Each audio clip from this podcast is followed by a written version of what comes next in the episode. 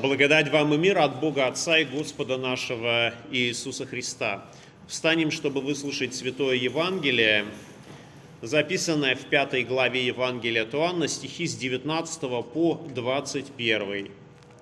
Слово Божье гласит, «На это Иисус сказал, «Истинно, истинно говорю вам, Сын ничего не может творить сам от себя, если не увидит Отца Творящего». Ибо что творит Он, то и Сын творит также. Ибо Отец любит Сына и показывает Ему все, что творит Сам, и покажет Ему дела больше сих, так что вы удивитесь. Ибо как Отец воскрешает мертвых и оживляет, так и Сын оживляет, кого хочет. Аминь. Это Святое Евангелие. Слава тебе, Христос. Присаживайтесь, пожалуйста.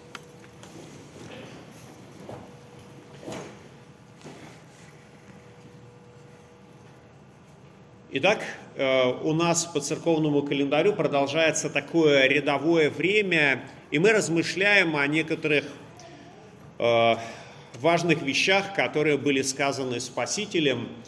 И сегодняшняя тема э, богослужения в нашем служебнике была обозначена как «Иисус дает жизнь». И действительно, и действительно это так – в сегодняшнем Евангелии мы э, видим Христа, который, по сути дела, э, говорит, что Он сам э, от себя ничего не производит, но делает лишь потому, что видел, что сотворил Его Небесный Отец. И, по сути дела, здесь мы видим такую народную английскую мудрость, которая гласит о том, что не воспитывайте своих детей, э, они все равно будут похожи на вас. И в этом смысле Христос, вот он тоже говорит, что э, я творю лишь то, что я э, видел, что творит мой Небесный Отец, и я, собственно говоря, делаю то же самое. И мне хотелось бы в самом начале э, проповеди, чтобы мы обратились э, к тому э, сюжету, который мы можем прочитать в книге «Бытие», в котором рассказывается о сотворении всего видимого и невидимого, неба и земли, и в том числе и человека. Когда мы читаем повествование из первой из первых глав книги «Бытие», то мы обычно говорим о том, что э, не только Бог, Отец, является Творцом всего видимого и невидимого, но мы говорим также и о том, что Иисус Христос также является таким полноценным участником творения. Мы можем обратить внимание на некоторые обороты, которые используются в, этой, в этих первых главах, не просто Бог сотворил свет, а сказал Бог, да будет свет, и стало так. Ну и подобные выражения, да, что творение происходит посредством слова.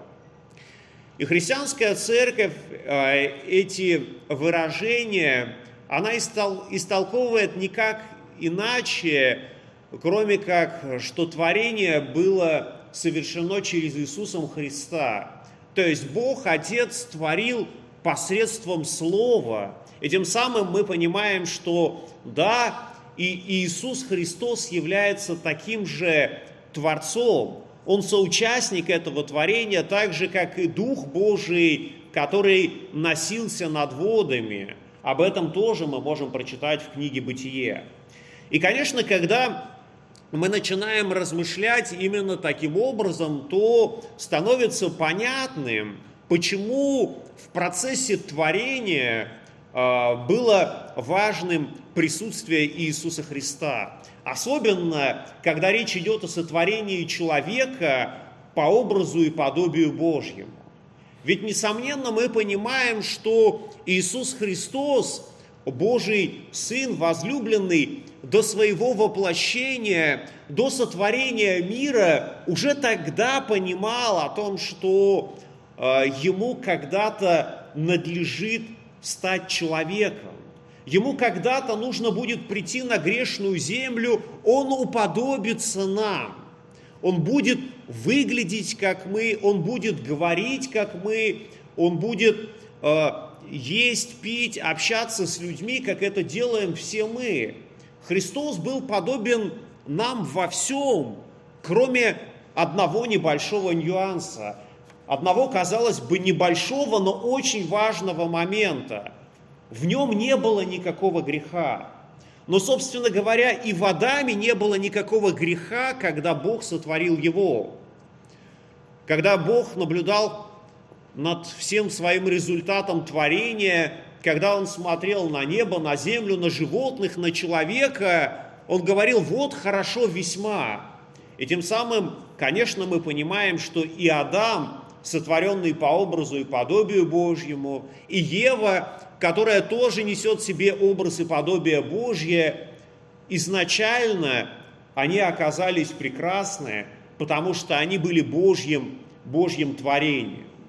Конечно, после грехопадения мы не можем сказать, что мы идеальны, что мы прекрасны, потому что в нас есть вот то, что нас отделяет от Бога, что делает нас несовершенными, что делает нас развращенными, но так или иначе все равно мы продолжаем нести в себе этот образ и подобие Божье, хоть в искаженном виде, но все равно мы Божье творение, а в Иисусе Христе мы оказываемся и Его, и его детьми.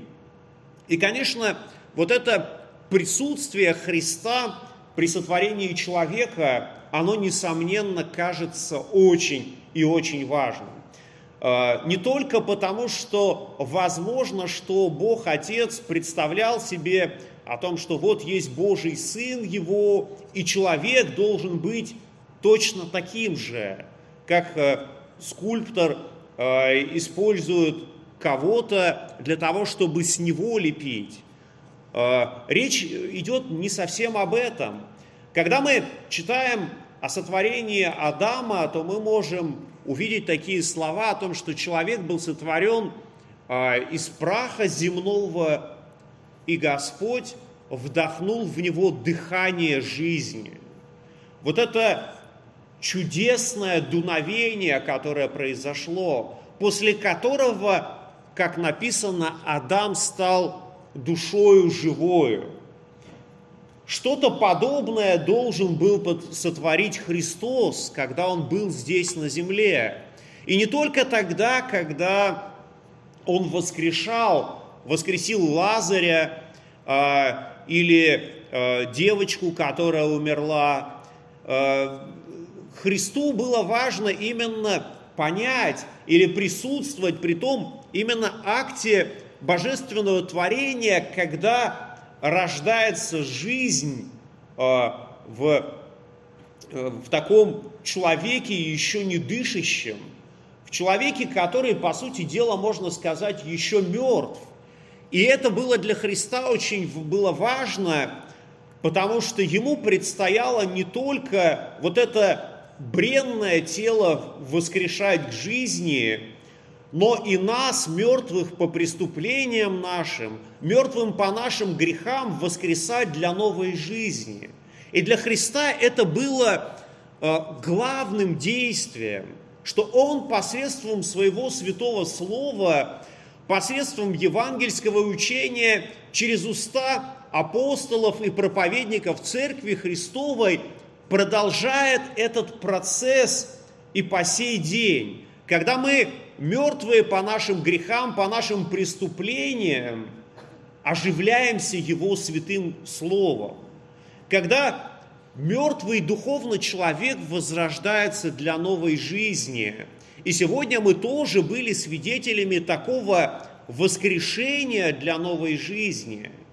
В Евангелии от Иоанна мы читаем такие слова в третьей главе, кто не родится от воды и духа, не может войти в Царство Небесное. И мы сегодня были свидетелями того, как происходило вот это рождение от воды и духа, когда ребенок принимал святое крещение. И это действительно для всех нас является и благословением, а, наблюдать это, созерцать это, подобно тому, как Иисус Христос в сегодняшнем Евангелии говорит о том, что а, Сын ничего не может творить сам от себя, если не увидит Отца Творящего. И мы видим тоже, как Бог творит.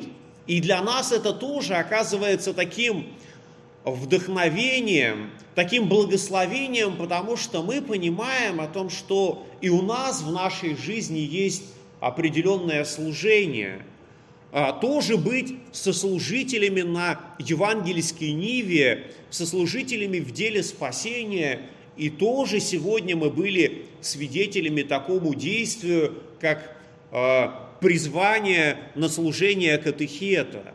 И это все оказывается настолько чудесно и замечательно, что Бог дает нам столько свидетельств о том, что Он заботится о том, чтобы у нас была жизнь, чтобы мы не погибли, но чтобы все мы наследовали жизнь вечную. Бог показывает нам это через многочисленные, через многочисленные свидетельства. И делает это Он по той простой, но очень важной причине, что Он любит своего единородного Сына, и Он возлюбил нас. В Эдемском саду, когда был сотворен Адам, как мы понимаем, Христос тоже является таким э, соучастником божественного творения. И вот мы можем представить себе ветхого Адама, который был сотворен по образу и подобию Божьему, и нового Адама, которым называется Христос, который воскресает для жизни вечной. И перед нами таких два образа, два примера. Один из них ветхий Адам, который в нашу жизнь принес смерть. Через свое согрешение – через свое непослушание Богу Он в жизнь каждого из нас принес смерть и проклятие греха. Но также перед нами стоит и новый Адам, Иисус Христос, который всей своей жизнью, Он несет нам жизнь. Он желает, чтобы мы не погибли, но желает, чтобы мы унаследовали жизнь вечную. И, конечно, в этом случае мы должны выбирать не следовать за ветхим Адамом в непослушании Богу, а следовать за новым Адамом, который есть Иисус Христос, который был послушен Небесному Отцу даже до смерти крестной. И Он является даятелем жизни. Он пришел для того, чтобы дать нам жизнь.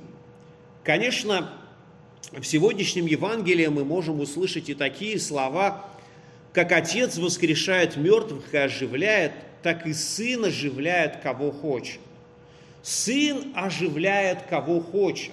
И это происходило не только тогда, когда Христос проповедовал на израильской земле, когда ходил по деревням и селам, э, открывал очи слепым, поднимал сагбенных, а, но это происходит и в наши дни, когда Иисус посредством своего святого слова касается наших сердец. Когда Он приходит в нашу жизнь и говорит, я пострадал за вас, я умер за ваши грехи, чтобы вы не понесли за них наказание. Это мой дар для вас. Я желаю, чтобы вы его приняли и стали детьми Божьими. Я знаю, что такое быть Детем Божьим, потому что знаю Небесного Отца и свидетельствую вам о божественной любви. И это действительно так Господь Иисус посредством своего святого слова, через которое Он наставлял апостолов, через апостолов, которые многие годы трудились для того, чтобы евангельская весть достигла до краев земли – через различного рода служителей, которые были послушны голосу Небесного Отца, услышали Его призыв и стали служителями Церкви Христовой. Через все это Господь Иисус обращается к каждому из нас, желая дать нам жизнь, дать жизнь через свое святое Слово, которое мы с вами слышим. Но если нам, оказывается, этого слова мало, то у нас есть еще большее свидетельство божественной любви, еще большее свидетельство Его голговской жертвы. Он установил для нас таинство святого причастия, в котором Он дает себя самого. И мы, принимая тело и кровь Христова, слышим такие слова «Тело Иисуса Христа за тебя ломимое, кровь Иисуса Христа за тебя пролитая». И через эти слова и через принятие этих святых даров мы принимаем самого Христа, который еще более укрепляет нас в жизни, еще более ободряет нас и желает, чтобы мы с вами могли возродиться, желает, чтобы мы могли действительно воскреснуть в жизнь праведную и благочестивую, чтобы наша жизнь была свидетельством Божьей любви окружающему миру, чтобы мы могли приносить плоды для Царства Небесного. И пусть Господь дарует нам свою милость, чтобы слова Святого Писания, которые мы с вами слышим, которые мы читаем, они не были для нас тщетными, но произвели в нас обильный плод. Чтобы святое причастие, которое мы принимаем, было способно и нас ободрить, укрепить в уповании на любовь Божью.